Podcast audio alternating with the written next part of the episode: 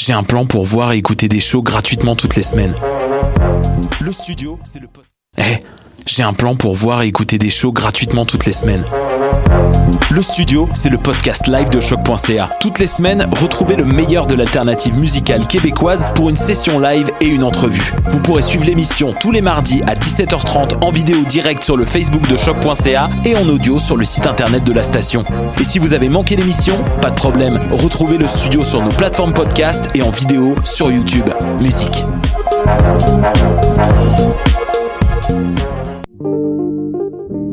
Hip Hop, c'est ta référence en matière de hip hop sur les ondes de choc.ca. Chaque semaine, entrevues, chroniques, actualités et mix thématiques te seront présentés dans une ambiance décontractée. Le meilleur du hip hop, ça se passe chaque semaine sur les ondes de choc.ca. Avec ta coop UCAM, apprends à devenir pro. Coop, c'est du matériel artistique, trois librairies et des conseils informatiques, comme par exemple trouver le meilleur ordinateur pour toi. Quoi choisir entre Apple, Asus, Toshiba ou Surface? Les collaborateurs de la boutique informatique, tous des passionnés, sauront vous conseiller. Encouragez ta coop, que ce soit en magasin ou en ligne, ça fait changement.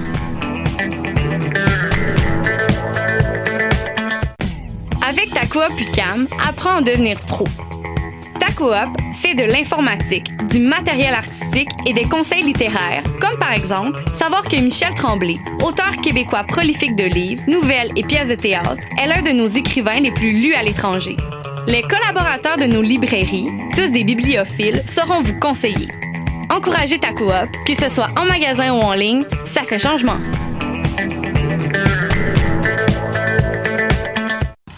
Hi, this is Ty Siegel, and you're listening to CHOQ in Montreal.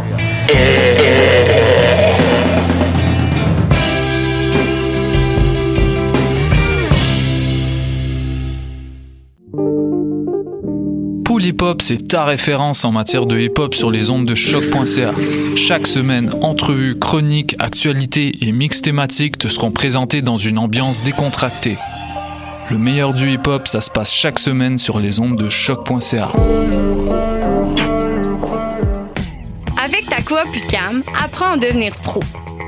Ta coop, c'est du matériel artistique, trois librairies et des conseils informatiques, comme par exemple trouver le meilleur ordinateur pour toi. Quoi choisir entre Apple, Asus, Toshiba ou Surface? Les collaborateurs de la boutique informatique, tous des passionnés, sauront vous conseiller. Encouragez ta coop, que ce soit en magasin ou en ligne, ça fait changement.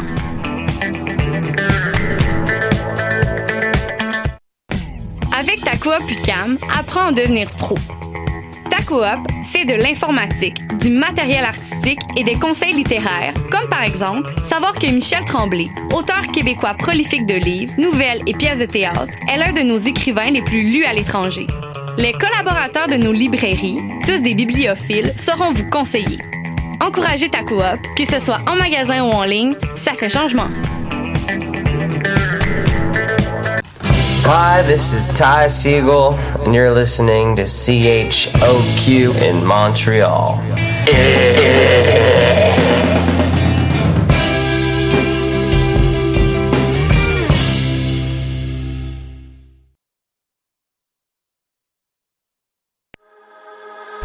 Avec tout ce qui se passe dans l'actualité, ça peut être facile d'en manquer, mais par chance, on est là pour vous faire un recap.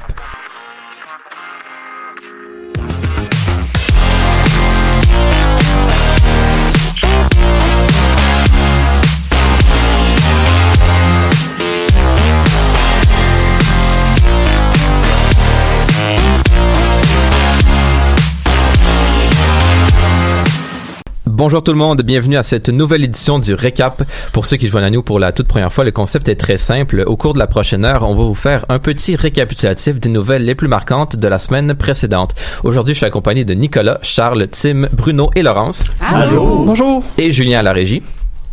Et moi, c'est Florent et je vous annonce qu'on a encore une fois des sujets très intéressants pour vous en cette édition du 23, euh, 28, oui, janvier.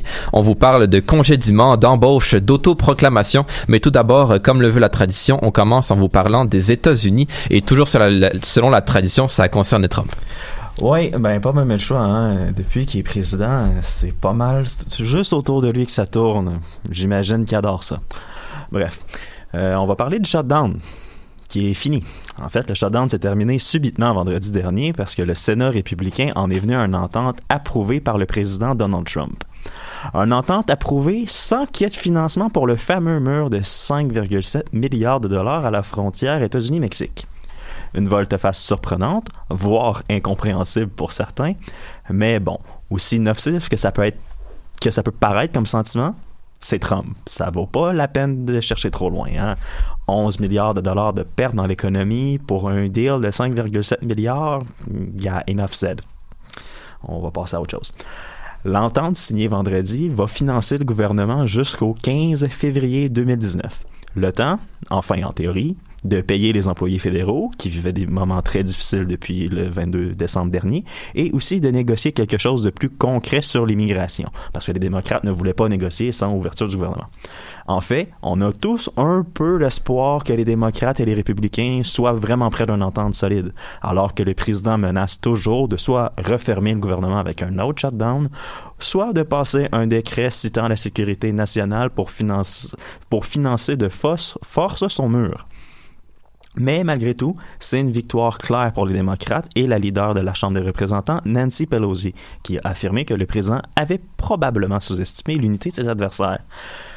Parlant de la victoire des démocrates, c'est une capitulation qui pourrait venir hanter Trump, parce que sa base de fervents partisans qui souhaitaient qu'il maintienne la ligne dure, mais pas vraiment satisfaite avec ce dénouement. On pense à la commentatrice politique Ann Coulter, je sais pas si vous la connaissez autour de la table. C'est une commentatrice d'extrême droite, euh, on va dire en vue, qui collabore à Fox News et à tout ce qui est plus à droite aussi. Euh, il a carrément tweeté ceci vendredi. Je ne prendrai même pas la peine de traduire, ça vaut la peine. Good news for George Herbert Walker Bush. As of today, he is no longer the biggest wimp ever to serve as President of the United States. Ouais, elle est allée là. Elle est allée là. On pense aussi encore à Tommy Laren, qui est une autre commentatrice euh, de la droite américaine, qui a dit It's President Trump, not President Pelosi. Act like it. Hashtag build that wall. Ouais. Ça, c'en est deux qui sont assez importantes, qui ont un bon pouvoir d'attraction, qui souvent, tu es capable de te permettre de fier sur eux sur les sentiments de la base de Trump. Et il y en a beaucoup d'autres. En fait, le seul que j'ai vu qui voyait peut-être ça d'un bon œil, ce, chose-là, c'est Sébastien Gorka, qui dit qu'avec l'option du décret de la sécurité nationale, le, le non-shutdown, ça devient, et la négociation jusqu'au 15, ça devient un peu un ultimatum aux démocrates. Surtout que d'ici le 15, ils vont probablement être capables de faire le fabuleux speech du State of the Union ça serait beau de voir Trump pendant le State of the Union carrément annoncer un, décret pour la sécurité nationale pour le mur. lui, il mentionne ça comme ça. Mais pendant ce temps-là, la Terre continue de tourner autour des États-Unis et il y a l'enquête de Robert, de Robert Mueller qui avance. Parce qu'il y en a un autre proche de M. Trump, Roger Stone cette fois-ci, qui s'est fait arrêter par le FBI vendredi parce qu'il est accusé d'avoir menti au Congrès américain. L'arrestation, on s'entend, je sais pas si vous avez vu les images sur CNN, c'est assez musclé, merci, pour un homme de 66 ans qui est accusé de crime de col blanc. Euh, c'est assez impressionnant de voir le, task force arriver dans la maison, puis let's go.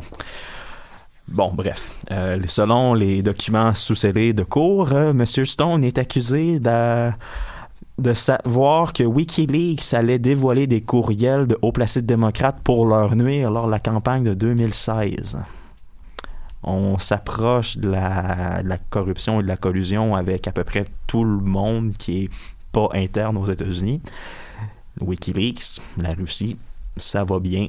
Et c'est très bizarre, hein? Rogerson est arrêté le matin et dans la journée, le shutdown finit.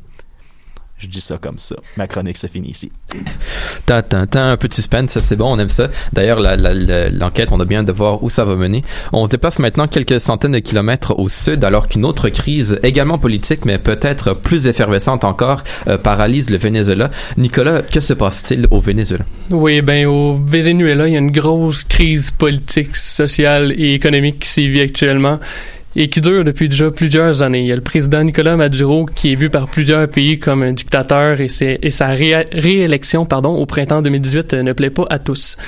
Euh, Nicolas Maduro, qui est président depuis 2013 et qui a été réélu en mai 2018 pour un mandat qui s'étend jusqu'en 2025. Il avait remporté l'élection avec 67,7% des voix et le taux de participation avait été le plus bas de l'histoire du pays avec seulement 46 Rappelons que plusieurs centaines de personnes sont mortes depuis le début des affrontements entre les forces de l'ordre et les manifestants au printemps 2017. Euh, et là, la crise a franchi une nouvelle étape cette semaine. Depuis, euh, la communauté internationale dénonce les résultats de l'élection qui, selon plusieurs, sont injustes. Il y a Juan Guaido, le président de l'Assemblée nationale du Venezuela, qui s'est proclamé président par intérim du pays à la place de Nicolas Maduro mercredi à Caracas au lendemain de l'investiture pour un deuxième mandat contesté de six ans de Nicolas Maduro.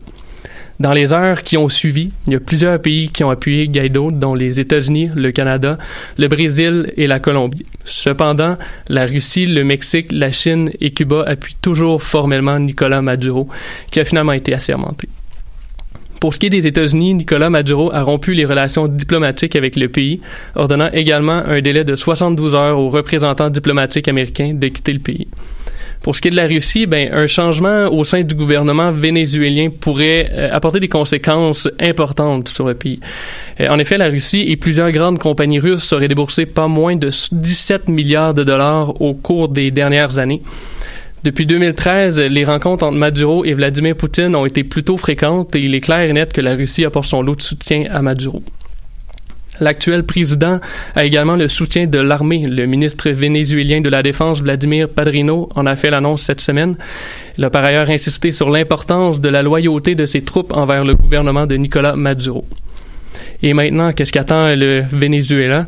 Eh bien, la tenue d'élections libres serait probablement la meilleure façon de laisser parler la démocratie. Par contre, ce n'est vraiment pas dans les plans de Nicolas Maduro, qui a, qui a par ailleurs rejeté l'ultimatum européen demandant des nouvelles élections.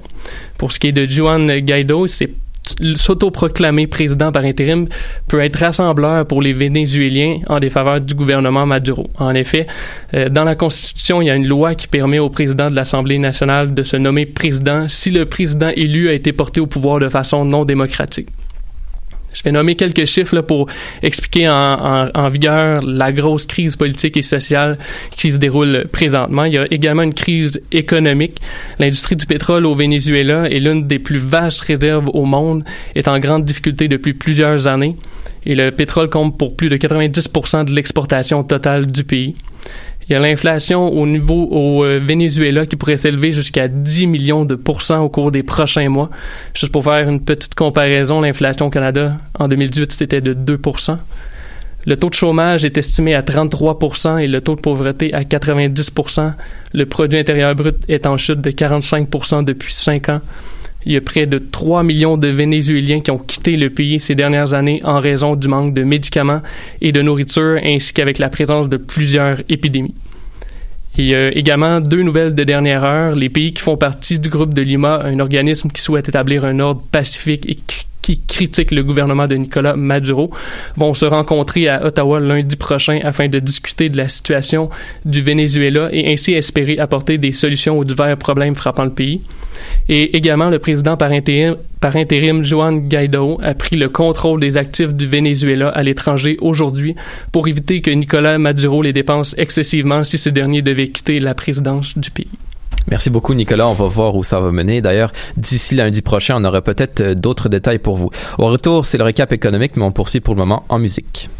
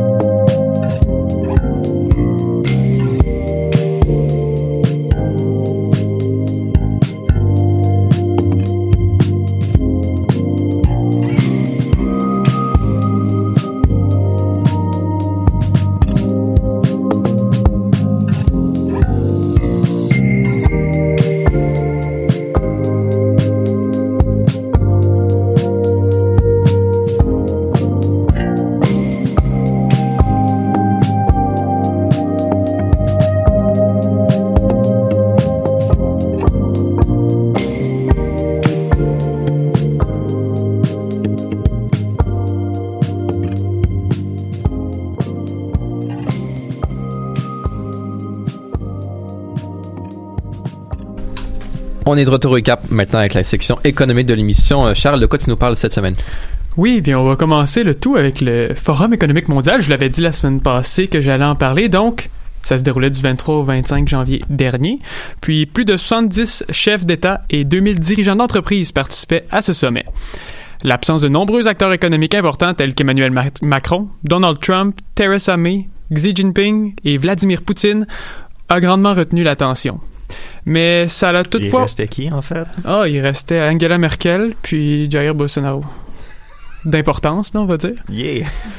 Donc, euh, c'est ça. Donc, ça a permis, par exemple, d'éviter de, discuter des nombreuses tensions, surtout économiques, entre euh, quelques-unes de ces nations. On connaît la Chine, les États-Unis, les États-Unis, euh, puis la Russie, dans le fond, les États-Unis avec tout le monde.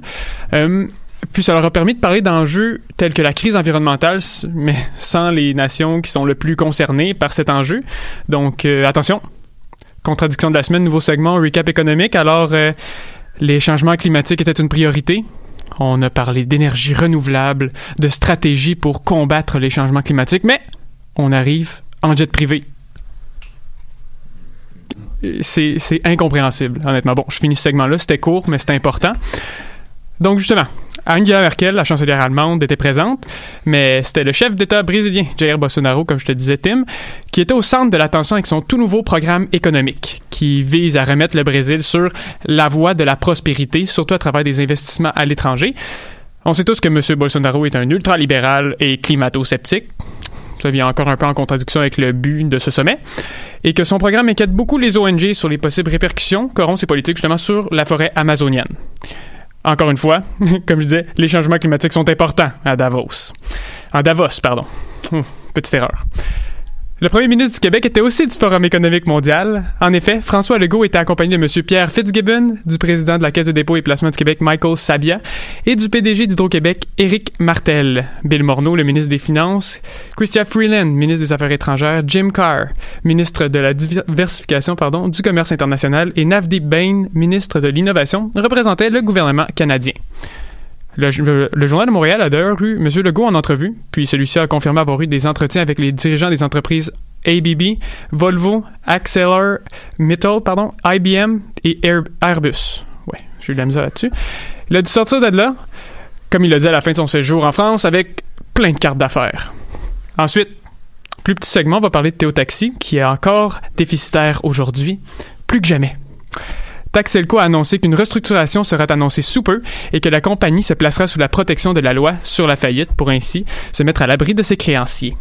La Caisse de dépôt et placement de placement du Québec et le Fonds de solidarité du Québec ont refusé d'injecter des fonds dans la compagnie car le modèle d'affaires de Théo Taxi, depuis sa création en 2015, n'a toujours pas réussi à trouver la voie de la rentabilité. Pour finir, on va parler de la presse qui a appris cette semaine que la pénurie de tofu au Québec force les deux principaux fabricants de la province, soit Unisoya et Soyari, à doubler leur production. En fait, la demande de tofu augmente de plus en plus. On voit la popularité des mouvements véganes et végétariens. Hein, puis ça, ça fait en sorte que la majorité des compagnies ont de la difficulté à produire suffisamment pour répondre à la demande, ce qui vient expliquer que souvent, dans nos épiceries, on retrouve moins de tofu que dans le passé. Par exemple, moi, cette semaine, j'étais vraiment pas content parce que je trouvais pas du tofu extra ferme euh, dans un métro. C'était vraiment dommage. Été, en tout cas, je vous en parle en ce moment parce que c'est resté dans mon esprit jusqu'à aujourd'hui. Il y a la rage dans les yeux. Ah oui, il y a du feu en ce moment. En tout cas, pour continuer. Pour vous donner l'exemple cité dans la presse, Unisoya a arrêté de vendre ses produits aux épiceries Maxi et Provigo, mais ça l'a pas empêché, ça l'a pas pardon réduit leur chiffre d'affaires. Dans le fond, ça l'a resté, c'est resté pareil parce que les autres épiceries commandent juste deux fois plus à cause de la demande qui arrête pas d'augmenter.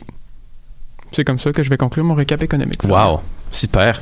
Et là, ça me donne faim de parler de tofu comme ça, même si je mange jamais de tofu. En tout cas, euh, on poursuit maintenant euh, en, politique, politique nationale, alors qu'on apprenait cette semaine euh, le sort de l'ambassadeur canadien en Chine, John McCallum, ou devrais-je dire ex-ambassadeur. On se rappelle qu'il était au cœur d'une controverse politique impliquant la Chine et le Canada. Bruno, tu as plus de détails pour nous. Oui, Florian. Quand même, quelle belle semaine politique.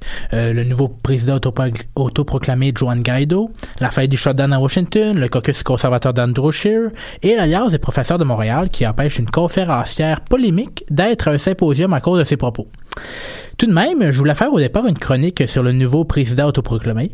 euh, du Venezuela, mais quelqu'un dans l'équipe euh, a quand même pris le sujet, quand même pas piqué des verres.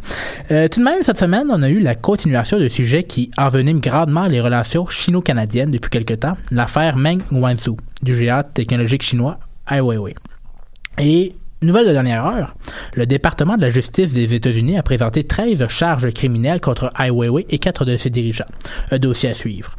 Pas obligé de vous rappeler la saga au complet. Elle dure tout de même depuis la mi-décembre et un mois et demi plus tard, l'affaire n'est toujours pas réglée. Tout de même, rappelons-nous pourquoi Mme Meng a été arrêtée. La chef financière du groupe technologique Ai en visite au Canada, est incarcérée par les autorités canadiennes en vertu d'une demande d'extradition provenant des États-Unis. Les États-Unis accusent le géant chinois du non-respect des sanctions internationales contre l'IGRA et de fraude. La principale cause de l'accusation est le lien financier entre la compagnie Skycom, qui a fait des affaires en Iran, et possiblement l'entreprise qui, contrôle Skycom, Ai. Madame Meng a, a déjà, en fait, fait partie du conseil des gouverneurs de Skycom. Un autre facteur qui n'est pas un secret de, polichinelle pour personne est les rapports entre l'un des, des, plus grandes entreprises de télécommunications au monde et l'État chinois. La sécurité et le pare-feu entre les deux entités ne seraient pas très très étanches et les accusations d'espionnage pullulent de la part de plusieurs experts en sécurité nationale par rapport à la nouvelle technologie cellulaire du 5G. Donc, en vertu des attentes d'extradition, le Canada n'avait pas le choix de placer à résidence surveillée Mme Meng. Tout de même, c'est la ministre Judy Wilson-Raybould, toujours en poste pour quelque temps encore, qui a le dernier mot sur les demandes d'extradition judiciaire. Mais le cas ne s'est toujours pas rendu à son bureau, à cause de l'indépendance de la justice au Canada, qui est supposée dans les démocraties. Et toute cette histoire nous amène avec les événements de cette semaine et le renvoi par le premier ministre Justin Trudeau de l'ambassadeur en Chine, l'ancien ministre libéral John McCallum. M. McCallum est de retour au Canada, a donné une entrevue à des journaux chino-canadiens et a dit à ces journaux que Mme Meng avait, somme toute, une bonne défense contre son extradition en invoquant le caractère politique de son arrestation, d'exit Donald Trump, comme une pièce, et elle était comme une pièce dans la partie d'échec entre le protectionnisme américain et le tigre chinois. Sa rhétorique a été très mal prise par plusieurs leaders d'opinion au Canadiens. En invoquant la réserve diplomatique que les diplomates doivent, doivent suivre, donc le silence total sur les événements qui se déroulent au Canada, et aussi la séparation du pouvoir exécutif et judiciaire. C'est vraiment ces deux sujets-là qui créent la polémique. La séparation des pouvoirs est très importante dans les démocraties, et cette séparation est réelle à plusieurs points de vue, autant dans l'administration que dans les charges publiques. Du moins, c'est un postulat de base des démocraties. Face à la controverse et à ces paroles, le premier ministre Trudeau a demandé, bien sûr, à M. McCallum de se retirer. Au final, je trouve que, M. McCallum a tout de même exprimé ce que beaucoup de Canadiens pensent, malgré tout, que cette extradition est un show de bucan et ne va nulle part. Le débat est surtout par rapport aux répercussions des paroles de l'ambassadeur au Canada et aux États-Unis, mais on oublie peut-être les répercussions possibles en Chine. En jouant l'apaisement, M. McCallum, bien sûr si l'information se rendait aux officines du Parti communiste chinois, peut-être pas non plus, mais dans mon interprétation, c'est qu'il disait aux Chinois, faisait confiance à notre système judiciaire, ça va bien se passer, euh, les on est corrélé aux preuves, les preuves vont parler pour elles-mêmes, et surtout arrêter d'incarcérer des ressortissants canadiens en Chine. Encore hier, un homme de 61 ans a été accusé de fraude, un autre accusé à perpétuité pour trafic de drogue, et plusieurs travailleurs internationaux sont présentement dans des prisons en Chine qui sont pas des palaces pour les droits de la personne. C'est la réalité que M. McCallum vit et répond à chaque jour. Il répond aux demandes des familles qui ont un de leurs emprisonnés. Donc c'est une réalité que lui voit, mais que le premier ministre canadien ne voit pas.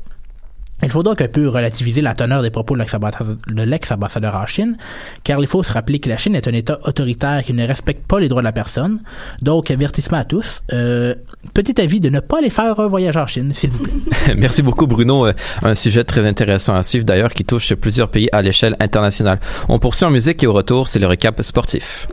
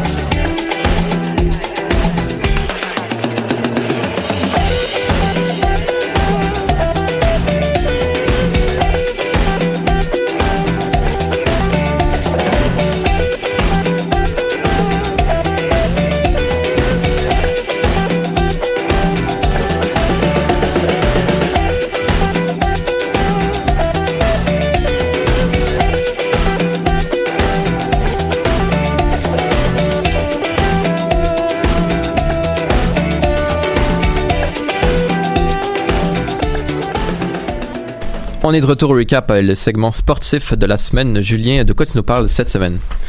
Oui, Florian, exactement. Je vais commencer en parlant de ski. Ça arrive pas souvent, mais cette semaine, ça en vaut le détour parce que Michael Kingsbury a encore prouvé sa domination au ski, au ski acrobatique, dis-je bien, chez les hommes en remportant samedi dernier l'épreuve de la Coupe du Monde à Mont-Tremblant grâce à une note de 86,73.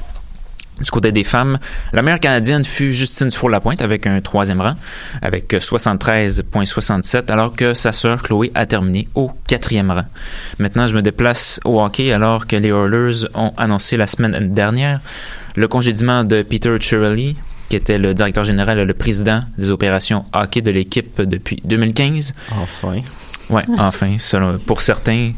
Depuis 2015, sous sa gouverne, les Oilers ont participé aux séries qu'une seule fois, soit en 2017. Ils ont perdu en deuxième ronde.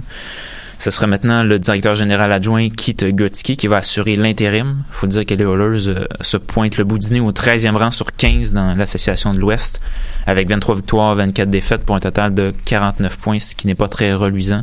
Avec le meilleur joueur de la Ligue dans l'alignement, c'est... Oui, et aussi d'autres bons joueurs comme euh, Leon notamment, mais bon, comme à chaque année. 3 à l'attaque, c'est probablement un des meilleurs de la Ligue. Ouais, ça c'est vrai que l'équipe fait dur à cause de Chiarelli. Malheureusement, c'est ça. Il n'y a, pas de profondeur comme dans beaucoup d'autres équipes et c'est ce qui les coule pour l'instant. Maintenant, je vais rester dans le hockey parce que c'était le match des étoiles en fin de semaine dernière à San Jose en Californie. On commence par le concours d'habileté qui était vendredi soir et qui présentait de nombreuses épreuves. Et justement, les joueuses de hockey féminin ont été mises à l'honneur, notamment ceux qui jouent pour euh, Team Canada et euh, l'équipe américaine aussi. Ils effectuaient les démonstrations avant chacune des épreuves, une nouvelle formule qui est assez intéressante, euh, qui est adoptée par la LNH depuis cette année. Sans surprise, c'est Connor McDavid qui a été le patineur le plus rapide en effectuant un tour de patinoire en seulement 13,3 secondes. Toutefois, l'américaine Kendall Coyne, qui remplaçait Nathan McKinnon, qui était blessé euh, durant ce week-end, a fait un tour de patinoire un temps très respectable et très impressionnant de 14,3 secondes, battant ici le jeune Clayton Keller des Coyotes de l'Arizona. Ce n'est pas peu quand même. Pour euh, les autres épreuves, bien, pour ce qui est du tir le plus puissant, euh, c'est John Carson, le défenseur des Capitals de Washington, qui a remporté l'épreuve avec un tir de 102,8 000 à l'heure. Il faut dire que si Shea Weber était présent au match des étoiles, il aurait gagné puisque dans le match, euh, pas dans le match, mais plutôt le concours d'habileté des Canadiens qui a été fait euh, plus tôt la semaine dernière au Centre Bell, il a effectué un tir à 103 000 à l'heure. Peux-tu me permettre juste une petite affaire? oui. Concours de tir le plus puissant. T'as pas Piqué Souban, t'as pas Dustin Bufflin, t'as pas Zdeno Chara, t'as pas chez Weber. C'est vrai que. C'est pas un vrai. Euh... Non, c'est ça. Ouais. Malheureusement, ben bon, ça met fin à la domination. C'est hein. bon, là, Carson. Là, Oh, ouais, c'est bon, c'est bon. Mais c'est sûr que dans les dernières années, on a été habitué à Chara avec des 106, 107, même 108. C'est sûr que bon, c'est un peu moins, mais un moment donné, on peut pas toujours avoir Ouais, les non, mêmes, donc ça. ça. fait du bien de voir un peu de renouveau à ce niveau-là. Pour ce qui est du le plus précis, c'est David Pasternak des Bruins de Boston qui a remporté l'épreuve en touchant la cible, 5 cibles plutôt en 11,3 secondes. Pour ce qui est du meilleur passeur, c'est Leon Draisaitl des Oilers d'Edmonton, justement, comme j'en parlais un peu plus tôt. Pour ce qui est des arrêts consécutifs, la seule épreuve mettant en valeur, bien sûr, les gardiens de but, c'est le bon vieux roi Henrik Lundqvist des, euh, des Rangers de New York, qui a gagné avec une séquence de 12 arrêts. Et finalement, la dernière épreuve, Johnny Gaudreau a remporté celle du maniement de rondelles pour la deuxième année de suite. Il faut dire qu'il y avait seulement 1,56 secondes qui le séparait de Patrick Kane.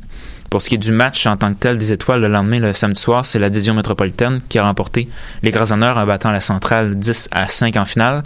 Et c'est sans aucune surprise que Sidney Crosby a été euh, adjugé meilleur joueur du tournoi de la fin de semaine avec 8 points en deux matchs seulement. Et je finis en parlant de soccer européen, alors que lundi soir dernier, l'avion dans lequel se trouvait le joueur de soccer argentin Emiliano Sala a disparu des radars euh, mystérieusement au-dessus de la Manche lors d'un vol entre la ville de Nantes en France et Cardiff au Pays de Galles. faut dire que justement Salah a été récemment transféré du club de Nantes qui joue qui évolue en Ligue 1 à celui de Cardiff en première ligue anglaise et se rendait donc au Pays de Galles afin de rejoindre sa nouvelle équipe. Euh, malgré les pressions de plusieurs grands noms du soccer comme euh, Lionel Messi Maradona, bien sûr, deux Argentins, les autorités ont finalement mis fin aux recherches après seulement trois jours. Euh, selon les informations, le pilote britannique qui accompagnait le joueur n'avait pas la licence pour faire un vol commercial et n'était pas à jour dans ses visites médicales.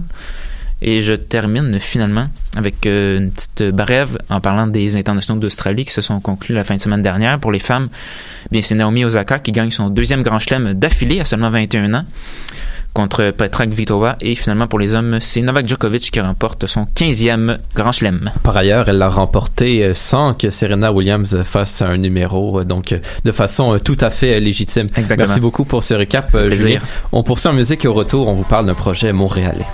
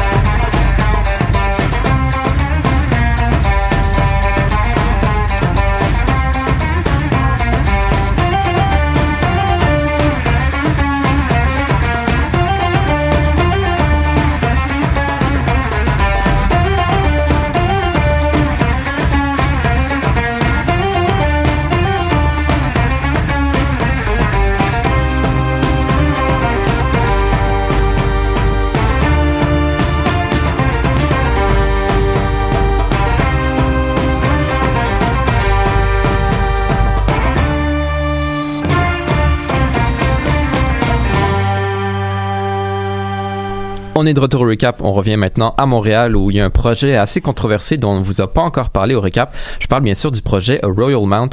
On a émis des réserves par rapport à l'idée tant à Montréal qu'à Québec, mais pour comprendre de quoi il en retourne, Laurence, tu as voulu nous en parler cette semaine. Ben oui, mais écoute, Florian, avant tout, je vais vous parler de, de Montréal. Euh, Aujourd'hui, chers auditeurs et chers collègues, de mon amour pour notre belle ville qui est multiculturelle, vivante, éclatée, foisonnante, pleine d'espoir. J'aime Montréal, j'ai envie d'y rester encore plusieurs années. Je veux continuer à me promener dans ces ruelles pour admirer les murales. J'ai envie de me prendre une cuisse de poulet portugais à emporter sur Saint-Laurent, puis un café trop cher sur Rachel après avoir marché seulement quelques coins de rue. Mais cependant, euh, je dois avouer que Montréal a parfois de très drôles d'idées. Je mentionnerai la gentrification de la plupart de ces quartiers plus pauvres, son déni face au nombre grandissant de sans-abri qui arpentent les rues, la sculpture à l'entrée de l'autoroute Bonaventure, je pense qu'on n'en a pas assez parlé, sa xème réflexion, réfection pardon, de la rue Sainte-Catherine, mais surtout, surtout, le méga projet Royal Mount, nom de code 1540. Vous aurez remarqué une subtile ressemblance entre le nom du quartier 1030 et le Royal Mount 1540, comme les fins limiers d'auditeurs que vous êtes. Eh bien, c'est parce que comme son comparse de la rive sud, le Royal Mount sera situé au coin de deux autoroutes fortement achalandées et risque d'attirer des gens pour qui aller au centre d'achat doit constituer une expérience enlevante de plusieurs heures, comprenant un spectacle moyen dans une salle moyenne, 3 km de marche entre le Walmart et le Trois Brasseurs, en plus d'un trajet en char, comme on dit, qui prend autant de temps que le magasinage en soi. Ainsi, prochainement situé à l'angle des autoroutes 15 et 40, le méga complexe commercial sera édifié sur des terrains vagues laissés à l'abandon, à qui on a récemment posé une nouvelle euh, zone d'étiquette, celle de zonage industriel pour que les travaux puissent commencer. Si la première pelletée de terre a déjà été lancée, le projet a aussi récolté sa première pelletée de problèmes et comme tu le dit Florian, c'est ce dont je vous entretiens en ce lundi. Si moi, petite résidente du plateau Ouest, je trouve que le Royal Mount est une drôle d'idée, mais il en va de même pour Valérie Plante et la Commission sur le développement économique et urbain et l'habitation, que j'ai surnommé la S2, avec un H, bien entendu, parce que je trouvais le nom trop long et trop compliqué. Eh bien, la S2, un melting pot formé de 11 élus de, villes liées ou des arrondissements montréalais. Je sais, ça commence déjà à être compliqué, mais suivez ma tante et tout va bien aller. L'AS2 examine depuis novembre dernier les impacts de ce méga projet et s'est prononcée la semaine dernière. Elle recommande à la ville, avec un grand V, et à l'arrondissement de Ville-Mont-Royal où se construit le Royal Mount, Royal Mount ville de Mont-Royal, hein? Il y a des beaux petits là-dedans. Donc, elle a recommandé de prendre une petite pause dans l'installation des poutres et du prélat parce qu'elle croit que le projet n'offre pas une réponse adéquate aux besoins de la population montréalaise. Il faut savoir que Carbone Léo, le promoteur immobilier du Royal Mount, a prévu ceci dans le plan de son méga complexe. Là, attachez bien vos casques de construction parce que ça brasse sur le chantier. Sur une superficie de 4 millions de pieds carrés, on place deux hôtels, des tours à bureaux, des salles de cinéma, deux salles de spectacle, dont une de 3000 places, un ciné-parc sur le toit. Parce que pourquoi aller regarder un film à l'intérieur quand tu peux le regarder sur un toit pogné entre deux tronçons d'autoroute dans le trafic de 14h à 19h, n'est-ce pas? Rajouter environ 160 boutiques, quelques 75 restaurants. Je parie sur au moins 4 Tim Hortons, un pour chaque point cardinal. Une patinoire, une agora extérieure, un aquarium et peut-être même un parc aquatique pour la Saint-Bonvienne. Euh, il veut faire le centre-ville à cet endroit-là, quoi? Ben, honnêtement, c'est un mini-pays qui est en train de se créer. Terminez le tout avec 8000 places de stationnement souterraines et vous avez le portrait complet d'un monstre multi-immobilier dans lequel monsieur et madame Panet de la rue Panet vont aller se perdre et chialer qu'ils ne trouvent pas les toilettes. En énumérant cette liste-là, je me demande effectivement, mais que pourraient donc désirer de plus les Montréalais? Eh bien, pour l'AS 2, euh, ce sont des logements. Semblerait-il que les habitants de Ville-Mont-Royal ou de Montréal tout court manquent d'endroits où habiter. Mais je me dis honnêtement que les constructeurs ont juste installé des matelas dans la future patinoire et les deux salles de spectacle et le problème de manque de logement est réglé. Mais bon, comme je ne fais pas partie du projet, semblerait que je ne puisse pas me prononcer.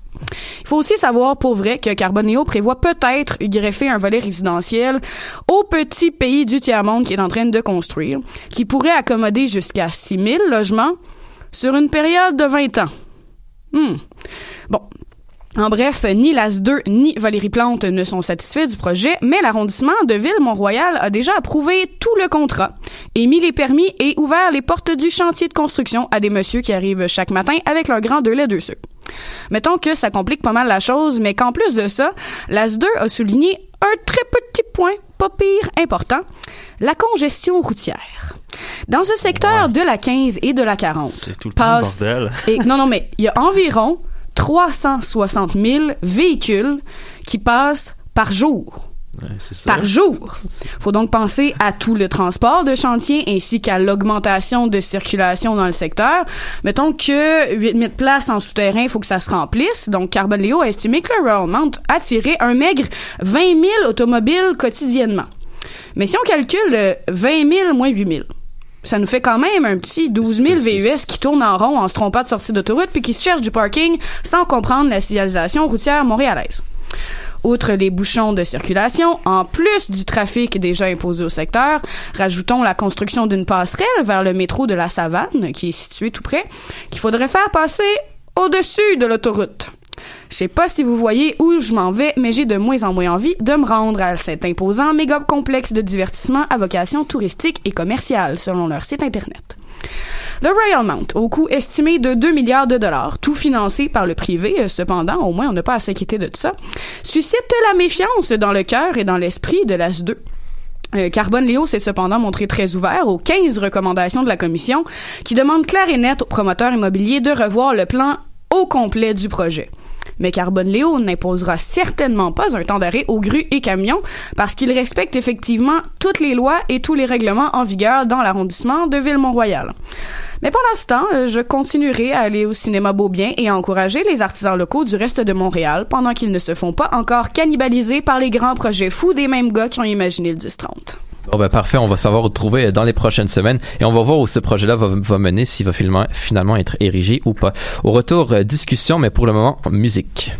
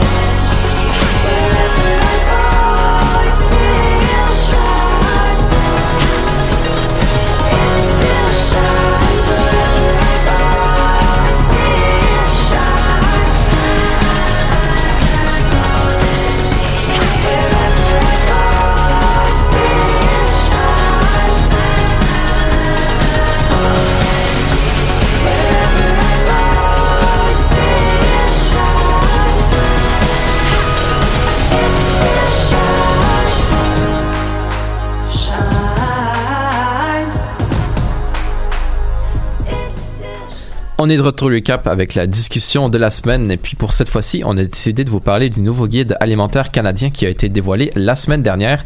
Euh, au menu, ben, on a dé- décidé de délaisser les fameuses portions alimentaires. Plus- on parle plutôt de proportions. Euh, on a aussi euh, délaissé le fabuleux arc-en-ciel euh, multicolore avec euh, toutes les guides, les euh, groupes alimentaires. Et on, parle plutôt maintenant d'une assiette euh, divisée en plusieurs parties, un peu moins attrayant pour l'œil, mais bon, l'information est là. Donc on en parle, on parle de ça euh, cette semaine. Je pense pas qu'on a de Lise Ravary et ou Richard Martineau ici en studio qui euh, sont très outrés euh, par euh, le guide alimentaire et qui ont peur que notre culture culinaire québécoise soit attaquée. Mais bon, quand même, qu'est-ce qu'on en pense autour de la table? Je vais commencer avec Tim. Ben, culture culinaire qui va changer. Il n'y a pas un. A pas un, une étude qui est sortie dans la dernière année qui disait que notre alimentation avait pas changé en 15 ans puis qu'on mangeait tout le temps aussi mal, peu importe le guide alimentaire, peu importe le, le- les recommandations des scientifiques qui sont souvent, à mon avis, plus visibles que le guide alimentaire que honnêtement, après avoir sorti de l'école primaire, j'avais oublié. Donc, euh, ouais. Honnêtement, je pense que c'est pas. L'idée est très bonne, mais je suis pas sûr que ça va affecter la vie des gens tant que ça. Non? Toi, Laurence, est-ce que tu penses que ça va t'affecter? Ben, c'est déjà un régime, en fait, ce qui a été euh, sorti dans le guide alimentaire. C'est déjà comme ça que je cherche à m'alimenter depuis plusieurs années grâce aux bons conseils de ma maman. Euh, mais donc, moi, j'ai pas vu quelque chose de très étonnant. C'est sûr qu'il y a des gros changements, euh, surtout par rapport aux grosses industries d'ici, ce qui est d'ailleurs ce qui a créé la polémique. Mais c'est normal en même temps que ça n'ait pas un impact direct dans nos vies, dans nos assiettes à la maison, parce que le guide est surtout utilisé dans les écoles, dans les hôpitaux, donc dans les grandes institutions pour faire le menu. Là où le bas semblerait-il, c'est au niveau du pois chiche, n'est-ce pas? Le pois chiche, cet aliment répudié par beaucoup de chroniqueurs d'ici. Mais honnêtement, je vois pas qu'est-ce qu'il y a de mal à considérer le, le fromage comme une protéine. Je veux dire, Ben, c'en est ça, ben, ça a toujours été ça. Puis je vois pas qu'est-ce qu'il y a de mal à penser protéines, grains. Oh mon Dieu, plus il faut manger des légumes pour être en santé. Saviez-vous ça? Et pas juste un steak avec une patate pilée. Donc, je comprends vraiment pas d'où sort la crise. Puis écoutez, euh, faut, faut bien manger, faut bien s'alimenter euh, pour éviter d'être malade et essayer de bien vieillir sans trop de maladies. Toi, Bruno, est-ce que tu le suis, le guide alimentaire ou pas? Ben, c'est c'est clair que les éducations, euh, je pense, aident tout le monde à peut-être mieux suivre certains éléments. C'est sûr que je pense pas que personne suivait le précédent guide alimentaire. Mais c'est clair que la simplification de faire une moitié d'assiette de légumes ou de fruits, un, un quart, un quart, euh, je pense que c'est plus facile pour la majorité des gens de suivre ces indications-là et de les faire au jour le jour. Euh, politiquement, euh, c'est complètement en dehors du politique, je trouve. Euh, ça rentre dans la vie privée des personnes. C'est Santé Canada qui l'a fait. Puis c'est peut-être ça aussi le problème, c'est que les lobbies ont pas été là. Fait c'est un avantage très grand pour comme politique publique, mais pour les entrepreneurs, pour les gens qui défendent peut-être une certaine vision du Québec ou de l'agroalimentaire, c'est clair que ça fait polémique, puis c'est clair que c'est problématique. Mais euh, les fermiers qui produisent du lait, ben oui, le lait, c'est peut-être une bonne source de calcium, mais après 10 ans, c'est plus nécessaire pour aucune espèce animale. Donc oui, vous pouvez manger votre fromage, mais ça sert pas à grand chose dans votre lien, mais c'est surtout parce que c'est une, c'est une source de revenus importante pour une bonne partie des régions du Québec. Euh, Et du Canada, et du faut Canada aussi le mentionner. Euh, donc, c'est clair que ça fait une petite polémique, le fait qu'on enlève certains éléments qui sont quand même reliés à la ruralité. Toi, Nicolas, je sais que tu vas plus souvent au restaurant, mais est-ce que tu penses que le nouveau guide va t'affecter? Ben, si les restaurants appliquent le guide, ça va m'affecter en effet, mais sinon, euh, ça ne m'affectera pas. Non, pas du tout. Même pas un petit peu Ben, je mange beaucoup de pâtes à la maison, donc euh, si ça a une grande proportion dans le nouveau guide, euh, je vais être correct. Tu vas pas te mettre au pois chiche ou euh, non? Non, je Des pourrais- pâtes au pois chi- au pois chiche, c'est vraiment très bon d'ailleurs. Je te ferai une petite recette. Je te remercie, Tu feras- Laurence. Tu feras une salade de pâtes, Nick. Bon, ben, la, la semaine prochaine, on aura une, une chronique culinaire de la part de Laurence. euh, définitivement à écouter. Euh, mais c'est ça, tu parlais de, de la, polémique autour euh, des, des, des lobbies. En même temps, c'est une bonne chose que tu parlais de séparation des pouvoirs dans ta chronique. Ça peut être une bonne chose quand même que on sépare justement euh, la science et les intérêts économiques. Non? Puis il faut se demander aussi pourquoi Santé Canada, dès le départ, prenait en compte les études compilées par les lobbies.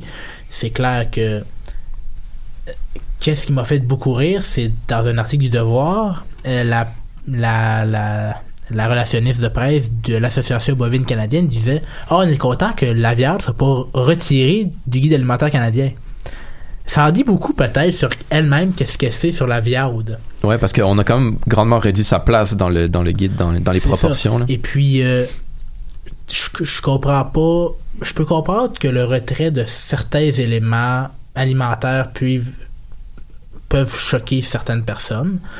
Euh, mais de là à dire que c'est la fin de la, de, de la différence culinaire québécoise. Mais en même temps, c'est pas vraiment un retrait, ouais. c'est juste une modification de, de comment il faut qu'on l'ingère dans une journée. C- Ça se peut, à un moment donné, je veux dire, quand on regarde juste le premier guide alimentaire canadien qui a été fait durant la Deuxième Guerre mondiale, puis tu regardes le guide alimentaire aujourd'hui, hey, c'est vraiment pas la même chose. Là. Ce qui est recommandé dans le temps, c'était comme au moins une côte de porc pour souper, avec à peu près 6 petits pois verts, puis comme 14 patates pour nous aider à survivre dans ces temps froids et de guerre.